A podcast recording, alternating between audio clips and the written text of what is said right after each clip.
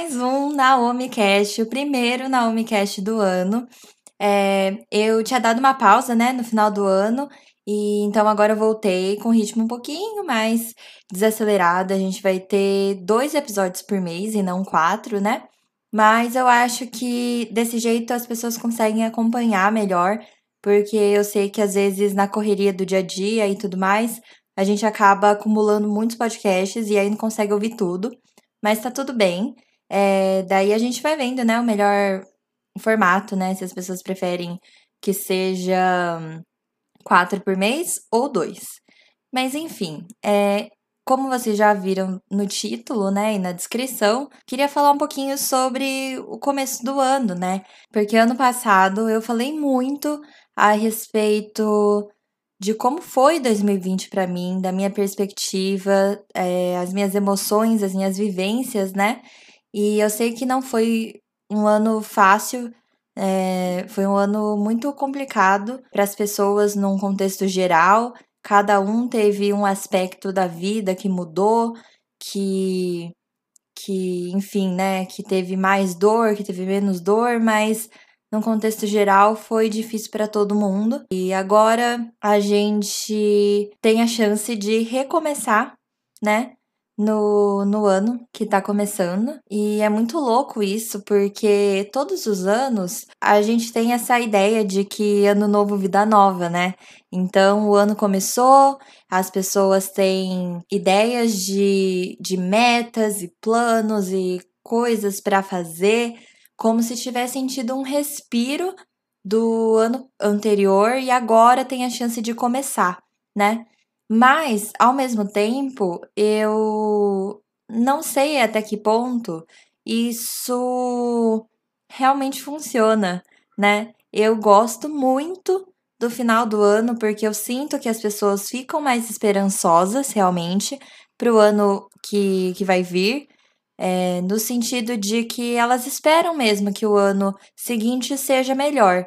Mas já pararam para pensar que a gente não pode simplesmente esperar que o ano seja bom, que a gente tem que de fato se movimentar para que o ano seja bom? Eu sei que ano passado é, nessa mesma data, eu estava super esperançosa, fazendo vários planos para aquele ano e vários desses planos não se concretizaram, porque eu joguei os planos é, muito pro exterior, muito para aquilo que eu não tinha controle. E aí veio a pandemia, me mostrando que eu de fato não tinha controle sobre aquelas coisas e sobre muitas outras coisas, e me frustrou um pouco, porque você fica naquela de tava ali o plano e agora ele foi por água abaixo, mas é, como eu sou essa pessoa que tá sempre se movimentando, tá sempre tá sempre indo atrás, é, eu consegui é, redefinir os planos, né? E conseguir fazer com que as coisas fluíssem assim da melhor forma que eu consegui fazer. A questão é que eu sei que tem muita gente que acaba fazendo umas metas muito gerais ou metas é, que não estão no, no controle delas e acabam se frustrando porque chega no final do ano não conseguiu cumprir a meta. Então, assim, uma coisa que eu fui aprendendo ao longo dos anos, porque eu sempre fui essa pessoa de fazer metas e planos, né? Não esperar simplesmente para o ano começar, para você começar as coisas. Todo dia é um dia para você recomeçar. Então, não importa se vai ser na segunda, se vai ser na terça, se vai ser dia 1 de janeiro ou se vai ser dia 30 de dezembro. O importante é que você consiga começar. Então, as dicas que, que eu atribuí, assim, nesse sentido de, de criar metas e planos, é de fato quando você estiver escrevendo suas metas, definindo suas metas, coisas que você quer alcançar, pense no, no micro. Então, não pensa em coisas que estão fora do seu alcance, por exemplo, colocar esse ano viajar para o exterior, para país XYZ. A gente sabe que por conta da pandemia tá muito difícil fazer viagens ao exterior, né? Cada, cada hora um país muda de, de fase e tal. Então, será que você vai colocar como meta é, uma viagem no momento como, como agora. É, ou, por exemplo, ficar é, jogando o plano em cima de outras pessoas, sabe? É, dividindo a meta de alguma forma com uma outra pessoa.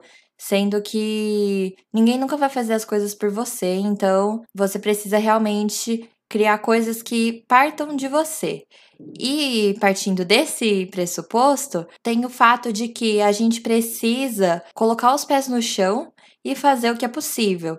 Então, se você, por exemplo, é, quer começar a academia e você nunca fez academia antes, está sendo sua primeira vez, será que você precisa colocar como meta ir para academia todos os dias, ir para academia cinco vezes por semana? Isso é muita coisa para quem está começando.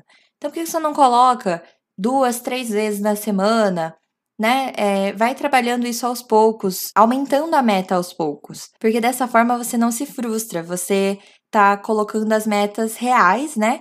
Dentro daquilo que é possível e é, caminhando aos poucos. Então, por exemplo, é, durante muito tempo da minha vida eu roí unha. E hoje eu finalmente posso falar que eu não roo mais unhas, mas foi um processo muito difícil até eu conseguir. E todo ano eu colocava, vou parar de roer unha. Essa era a minha meta. Só que ela é muito geral, entendeu? Então, eh, na verdade, a minha meta tinha que ser algum outro objetivo abaixo para que daí eu atingisse a meta. Então, por exemplo, dá para você colocar que você quer fazer as unhas toda semana, que você pretende lixar as unhas com mais frequência, porque essas coisas são metas que, cumprindo elas, você atinge o objetivo, o topo da pirâmide, né? Que é parar de roer unha.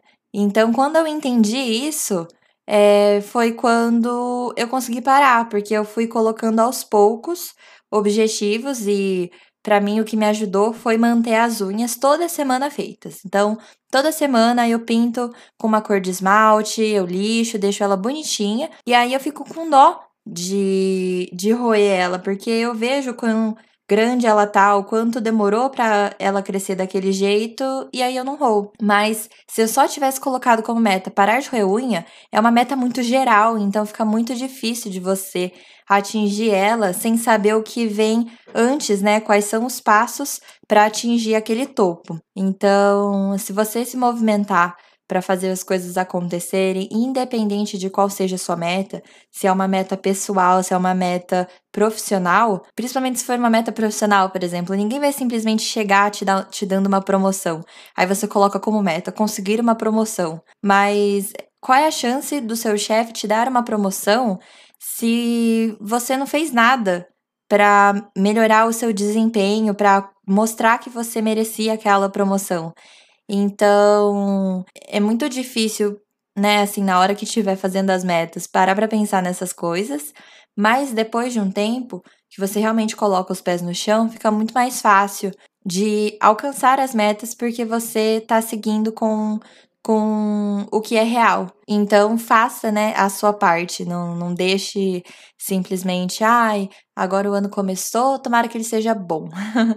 Porque nem todo mundo tem sorte, né? Senão todo mundo ganharia na loteria. Eu espero muito que vocês tenham gostado desse episódio. Agora eu vou sempre deixar um post lá no Instagram para a gente poder interagir, conversar um pouco mais a respeito do assunto que eu trouxe aqui no podcast.